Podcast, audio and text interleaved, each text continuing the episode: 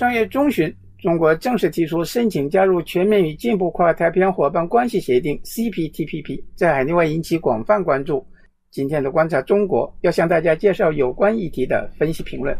新加坡《联合早报》署名下午茶的专栏评论说：“虽然中国国家主席习近平去年底已在亚太经合组织峰会上表态，中国将积极考虑加入 CPTPP，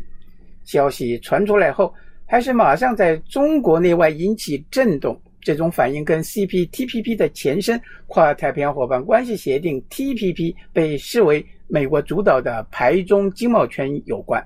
由于美国时任总统奥巴马提出亚太再平衡政策，并曾直言不能让中国这样的国家书写全球贸易规则，TPP 便可以解读成美国在经济层面抗衡排除中国的工具。然后，特朗普2017年1月上台，大笔一挥，美国就退群了。结果是日本接棒，把二十条针对知识产权由美国强力主张，但他国多持反对意见的条文冻结，将 TPP。改组为 CPTPP。美国今年虽然换了新总统，国内政治压力依旧，看来暂时无望回归 CPTPP。中国却来申请入群了。美国《华尔街日报》的报道就形容中国是迅速采取行动应对美国、英国和澳大利亚遏制其在太平洋地区野心的努力，意思是说。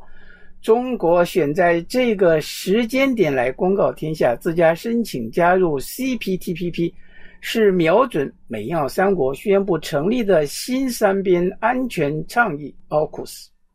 北京环球时报署名王辉耀的评论说：“目前全球贸易投资缺乏新的制度性突破，WTO 现行改革面临一些困难，任何决策都需要一百六十四个成员协商一致。”暂时难以适应二十一世纪国际贸易投资发展的现状，而 CPTPP 只有十多个国家，相对灵活高效，可以说是一个小型 WTO。中国当初准备加入 WTO 时，国内曾有一些担忧，但二十年过去，中国的出口额增长了七倍，进口额增长了六倍，GDP 增长了十一倍。如今，中国加入 CPTPP 可以说是二次入市，是我们面临的又一重大战略机遇。白宫新闻秘书在十六日的发布会上明确表示，拜登不会加入 CPTPP。至于是否担忧中国加入后会加大对亚洲国家的影响力，这交由 CPTPP 的成员国来评估。目前来看，中国主动提出申请加入 CPTPP，赢得了主动。但未来则未必能一帆风顺，美日澳不会这么顺利让中国加入，但时间和市场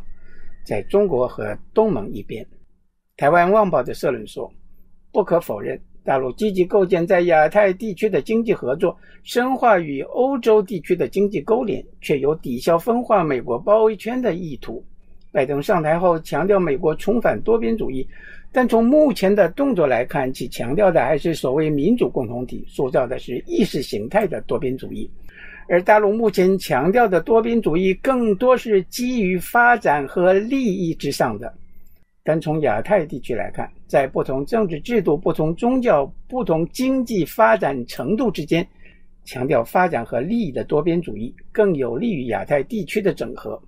然而，考虑到外部因素的干扰和内部改革的阻力，大陆现实所致力的上述区域合作，都将面临一系列挑战。先不提 CPTPP 关于市场准入、劳工保障、环境保护等规则条款的严苛，但看大陆提出正式申请后，日本、澳大利亚等频频挑刺，即可想见未来谈判之艰难。以上是法国国际广播电台特约记者张文忠在香港为您报道。